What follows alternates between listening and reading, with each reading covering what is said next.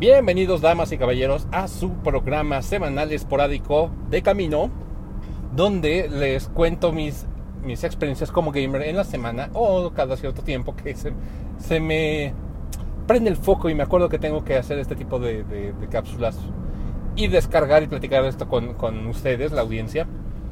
Ah, el día de hoy, y como cada de camino, me encuentro de camino esta vez hacia la Ciudad de México. Como ya les dije en ocasiones pasadas, estoy montando, más bien estoy dirigiendo un musical llamado Sorpresas. Yo dirijo las voces, soy el director vocal y me encargo de coordinar a los músicos. Tendría que ser algo así como el director musical. Sin embargo, pues como es una orquesta pequeña, pues no, no, no me gusta ufanarme de, de decir sí, soy el director musical. Aunque luego así me, me reconocen. El punto es, voy de camino hacia el musical Sorpresas que se presenta ah, el día de hoy que es 31 de marzo. Se presentará hasta el día 28 de abril del 2022. Y me, me voy hacia el Teatro Enrique Lizalde que está por Coyoacán a ser muy feliz porque es algo que me, me da mucha alegría. No, de verdad, o sea, me, me- me alegra mucho hacer esto, me, me mama mi trabajo. Aparte de todo, estoy trabajando con gente muy talentosa, amigos de, mucho tiempo y, mi segunda familia, mi familia teatral. Entonces, si quieren ir a ver sorpresas y están escuchando esto y son de la Ciudad de México, pueden lanzarse. El boleto está muy barato. Normalmente el teatro es algo prohibitivo, muy, muy caro. Eh, me decía mi, mi mamá el otro día, mi mamá ya es una, una persona grande de la tercera edad y decía, te invito a ti, a tu hija y a tu esposa a ver José el Soñador, vámonos todos. Y dije, ma, ¿ya viste cuánto cuestan los boletos del teatro? Y dice, no, no, ¿cuánto cuestan? Le enseñan la tabla. De los más baratos que hay para José el Soñador, estaban como en, tú mil pesos. Y ya los más adelante ya están rozando los 4 mil pesos. 4 mil pesos es eh, en estándares de evento semimasivo, yo creo, que así se le, se le denominaría, es caro, muy caro. Es muy comparable a lo que, a lo que pasó con el factor Bad Bunny, donde los boletos costaban no un ojo de la cara, sino un testículo derecho.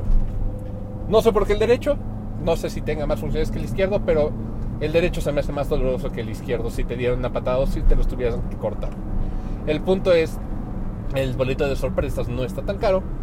Ustedes los pueden adquirir a través de Ticketmaster o directo en la taquilla, donde hay descuentos frecuentemente, además de en algunas boleteras donde están al 2x1. Entonces, si quieren darse una divertida, porque aparte de todo es un musical cómico y muy blanco, por cierto, puede ir toda la familia. No sé si los niños entiendan los chistes, pero puede ir toda la familia. Ah, está en precios muy accesibles. El precio normal, sin descuentos, estará por ahí de los 450 pesos. Donde dices, ah, no es tanto. Pero también estamos entrando los jueves a los jueves de teatro de 2x1. Y pues puedes llevar a tu pareja. Ahí le sale como en. Va a en 250 pesos o en 225 pesos el boleto, lo cual es regalado. El trabajo les va a gustar mucho, es un trabajo profesional. Normalmente yo invito a mis amigos a trabajos escolares donde yo dirijo, yo actúo. Esta vez es mi primera obra profesional como director vocal. Entonces, sorpresas no se la pierdan, sorpresas, amen.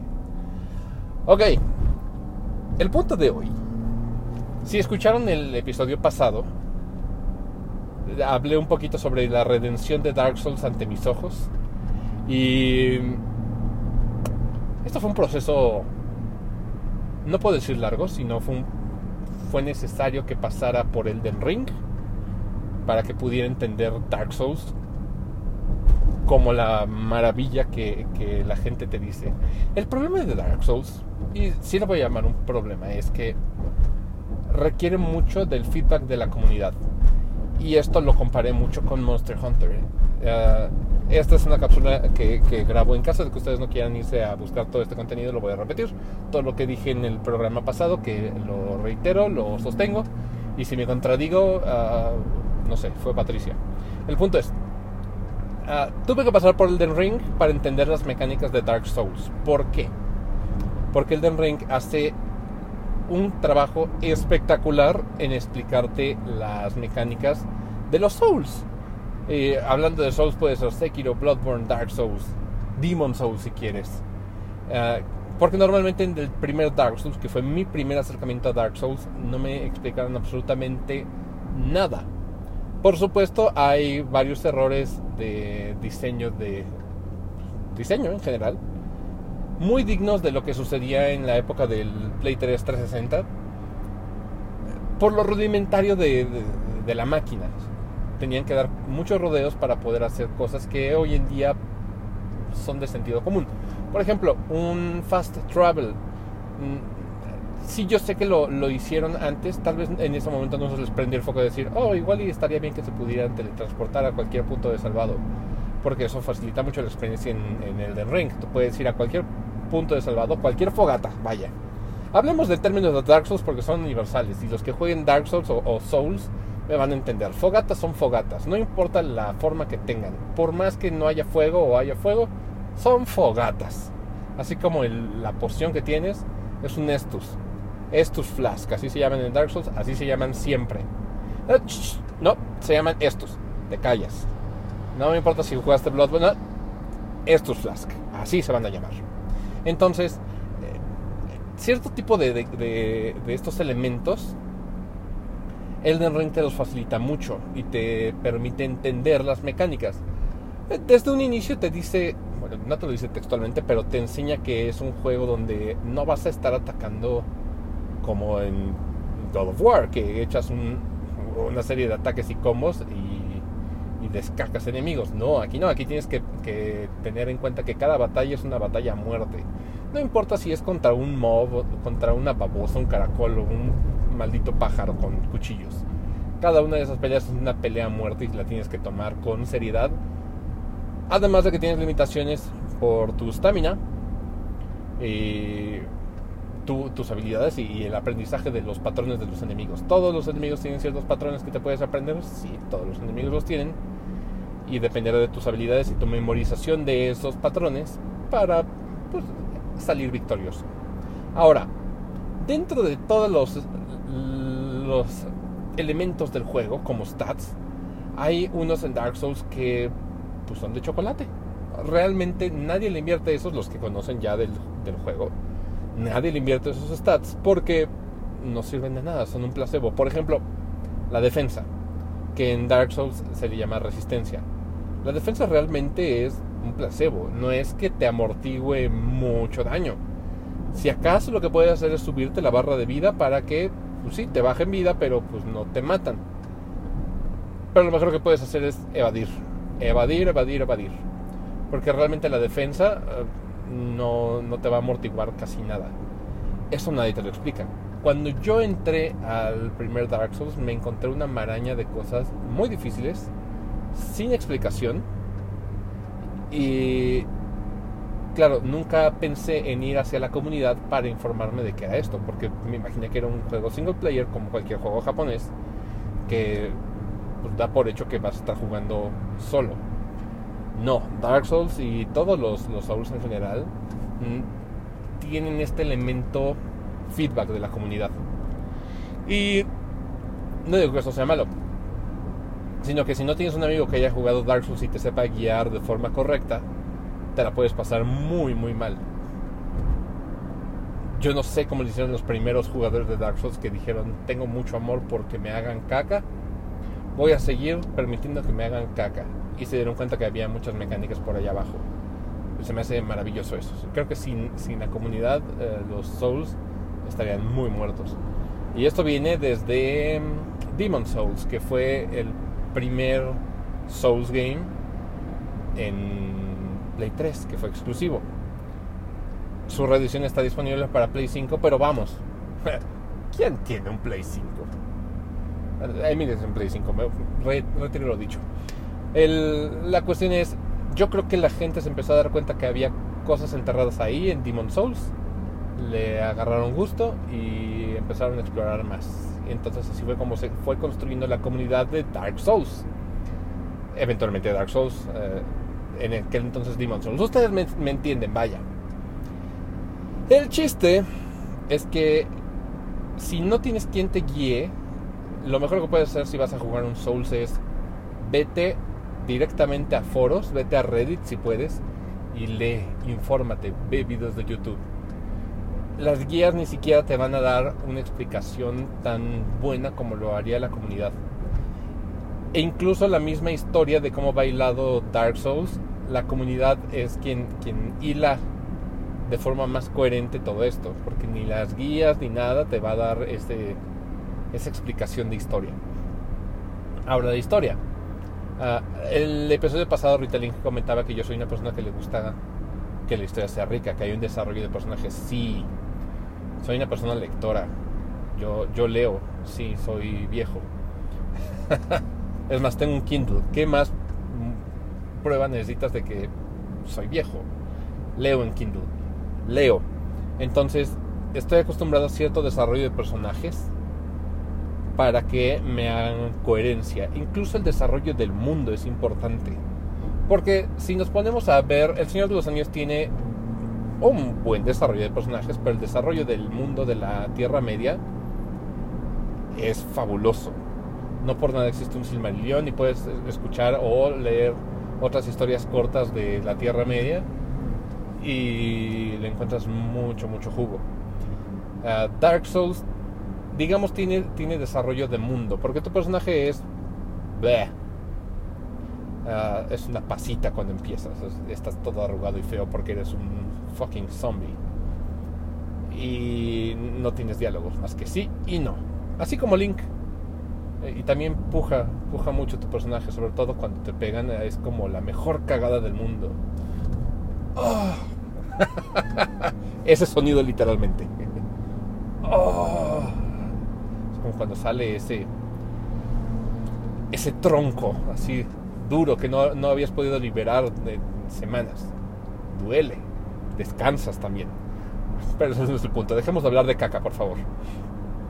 El chiste es de que cuando yo abordé Dark Souls, tuve un maestro que me dijo, llévate, llévate Knight, llévate el caballero. Resulta ser que el caballero es de las clases con las que inicias que tienen más defensa, sí, más vida, sí. Pero también son de las que por su equipamiento son los más troncos. Y nadie me dijo, oye, ese stat que le sube defensa, no te lo subas. Mejor súbele a, no sé, fuerza, para que pues hagas más daño. No, no, no, no. Don pendejo, yo le subió un chorro de resistencia, el stat inútil. Y no se subió la barra de, de giro, porque pues mi giro, por el mismo peso de mi equipo, era, era tanto que no me permitía rodar. Entonces dije, no voy a andar rodando, si acaso lo voy a utilizar para la guardia. Ah, ah bitch, la guardia se me rompía porque no tenía suficiente suficiente estamina y pues me metía en una reatiza. No fue agradable. Es más, incluso batallas de jefes que tal vez no deberían de ser tan difíciles, yo me las pasé muy mal. No quiero echarle toda la culpa a mi maestro, Recalink. Pero, si tú quieres jugar Dark Souls, por favor, infórmate con qué clase inicial quieres empezar y más o menos cómo se juega. Porque tiene eso, es el factor Monster Hunter, de lo que hablábamos alguna, alguna ocasión. Dependes mucho de saber cómo te vas a armar y es mucho estudio previo, no solamente te avientas a ver qué sucede y vas aprendiendo sobre la marcha. No, tienes que estudiar la teoría antes de lanzarte a la práctica y decir, ok, me voy a enfocar en un stat así. Y entonces ya puedes empezar a hacer tus shenanigans enfocado. No, aquí sí tienes que leer dónde, dónde vas a poner el stat, qué equipamiento es el que te sirve, quién lo suelta, uh, cuáles son de los más eficientes, por qué camino sí, por qué camino no te conviene tanto, porque hay, hay como la, la primer barrera de Dark Souls es cuando sales del área del tutorial, donde por supuesto te pueden meter una reatiza,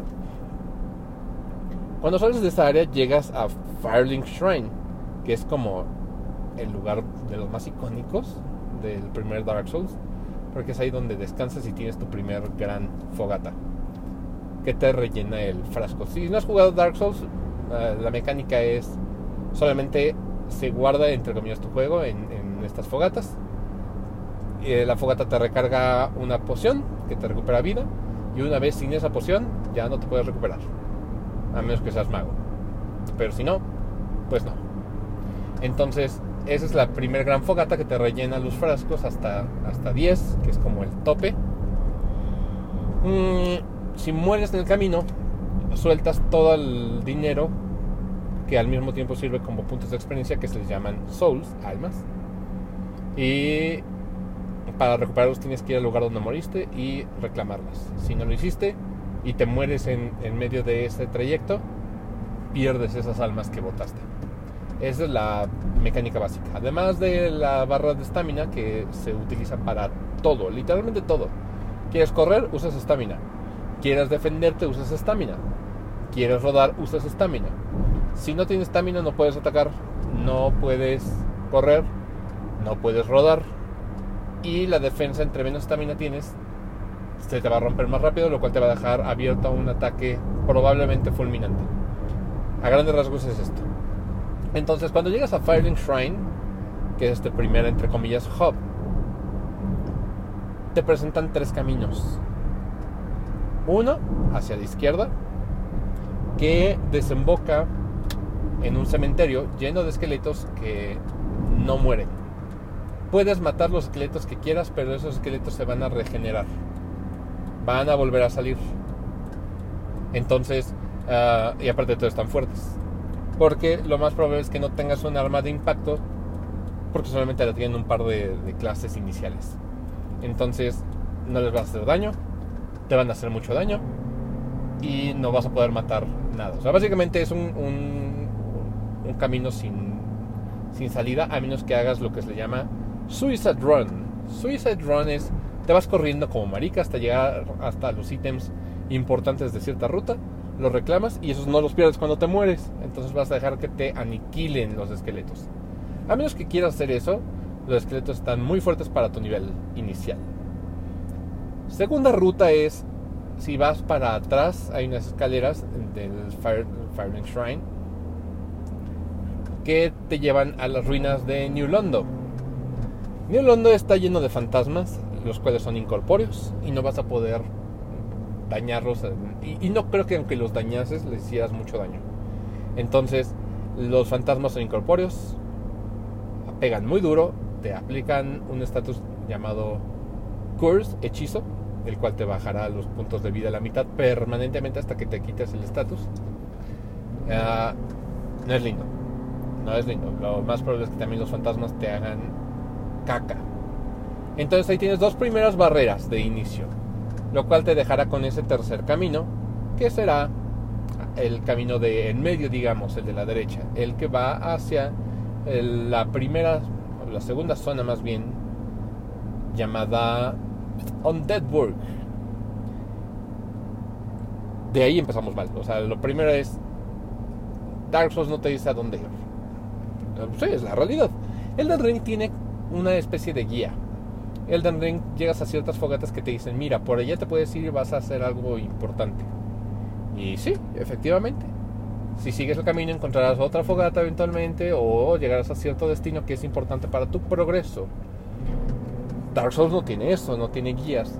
De vez en cuando uno que otro personaje no jugable te dará una pista de hacia dónde debes de ir.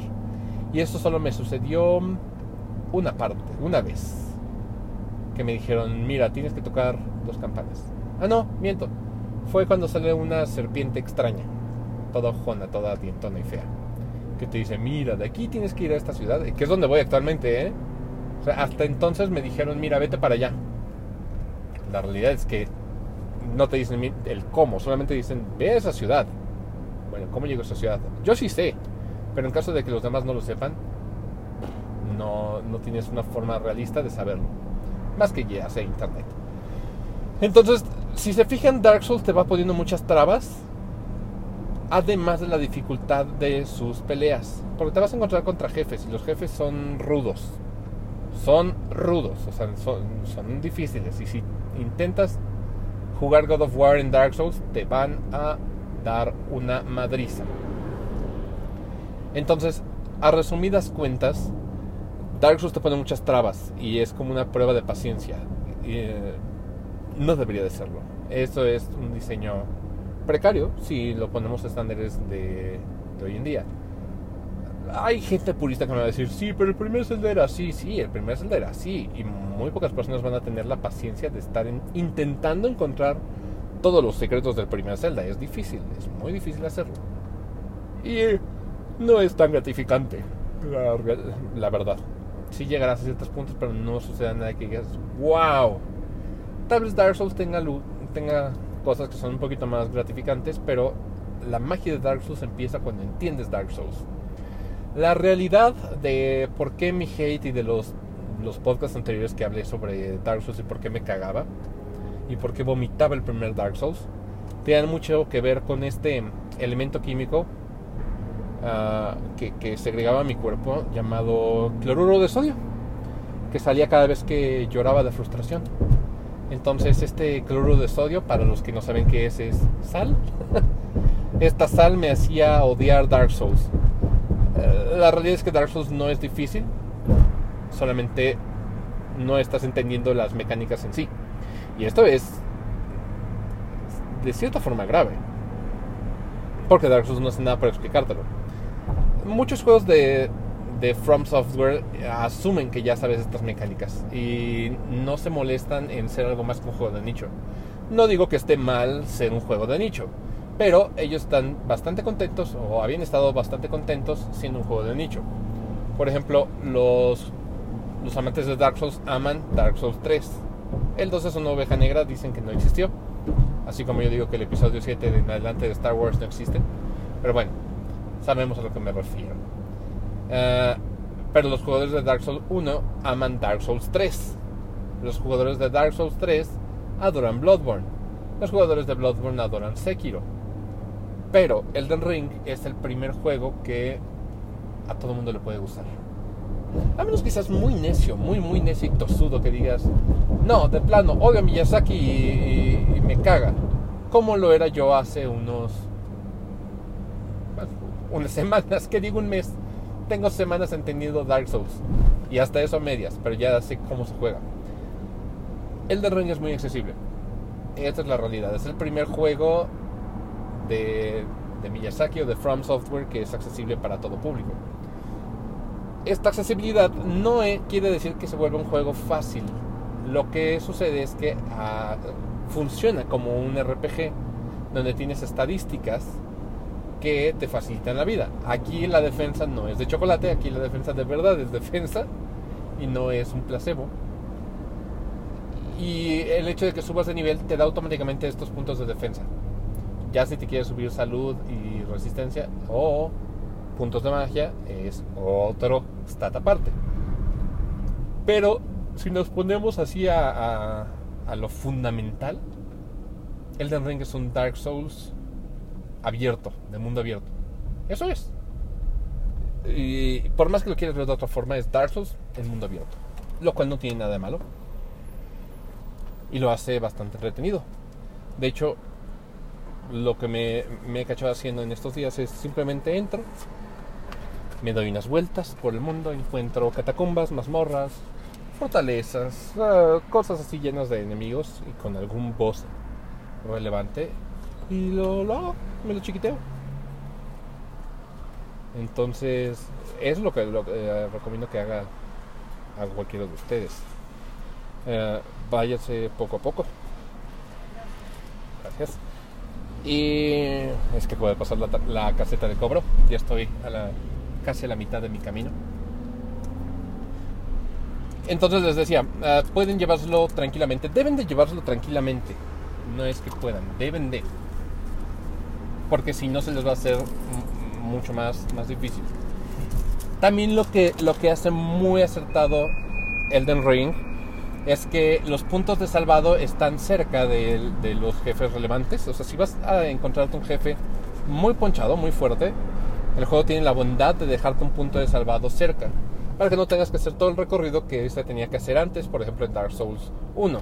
Que tenías que echarte todo el recorrido. Sí, había uno que otro atajo, pero en, realidad te podés echar como dos minutos de viaje antes de irte contra el jefe que es lo que se estilaba antes. Si se acuerdan ustedes de los Mega Man X o los Mega Man Zero, te dejaban atrás, o sea, los puntos de salvado eran poquitos y, si te morías te dejaban zonas atrás, algunos.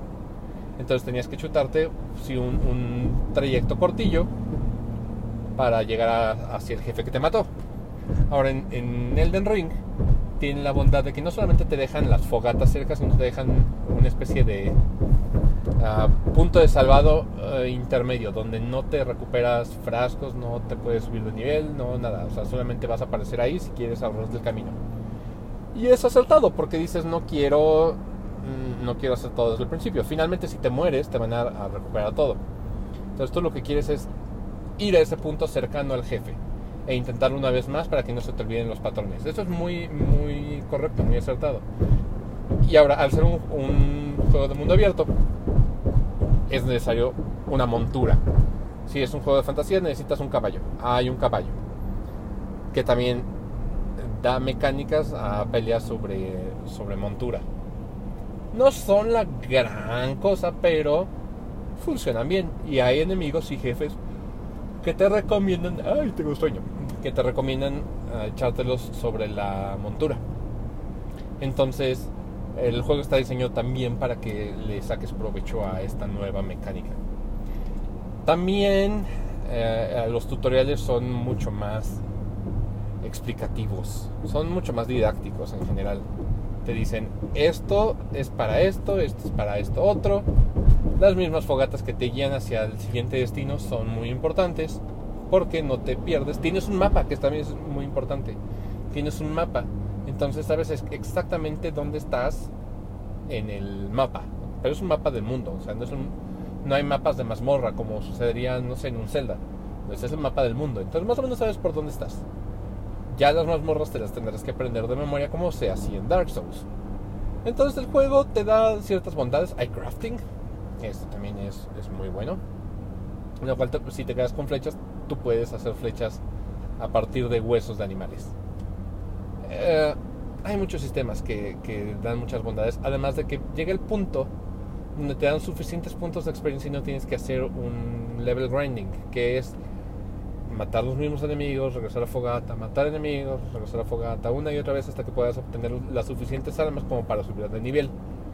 Esto, eh, el Den Ring casi siempre te, te, va a dar. Si una mazmorra, puedes hacerlo, o sea, sí puedes hacer este, este grinding, pero ya es más por gusto, no es necesario. Tú puedes ir a todas las mazmorras de cierta área o del área donde te encuentres y vas a subir lo suficiente como para que el juego realmente te suba de nivel y te facilite un poco las cosas. Esto se agradece con creces. Entonces, si se da cuenta, Elden Ring mejora todo lo que volvía frustrante a Dark Souls. Y debajo de todo te enseña que el sistema no es tan complejo. Los stats no son tan difíciles de entender. Y aquí todos los stats sirven. Entonces esto también es muy lindo. La historia sigue siendo críptica. Pero el gameplay es fabuloso. O sea, las peleas son buenas. No, no vas a sentir el confeti que si, si te gustaba Kingdom Hearts, por ejemplo que sabías que apretabas triángulo y iba a suceder algo, ibas a echar confeti, ibas a darle una madriza al enemigo. Entonces, uh, si van a jugar Elden Ring, váyanse con paciencia, disfrútenlo. Para mi gusto es el juego del año, sí, sí es el juego del año. Uh, ¿Se lo merece? Sí, sí se lo merece. Hace un buen trabajo explicándole a la gente y acercándolos al género Souls. Es más, estoy multitaskeando. Ahorita que, que, salgo a Ciudad de México en mis ratos libres, juego Dark Souls en el Nintendo Switch. Y cuando llego a mi casa y tengo tiempo en casa, juego el del Ring. Lo mismo pueden hacer ustedes. Está bien, funciona padre. Ya ustedes me comentarán su experiencia al respecto. Pero bueno, estoy llegando a la Ciudad de México, ya estoy en Santa Fe. Uh, para el caos de la ciudad me gusta utilizar mi Waze, entonces los dejo en esta emisión redentora de De Camino y nos vemos el domingo para la próxima emisión de En Shape Boombox. Hasta la próxima amigos.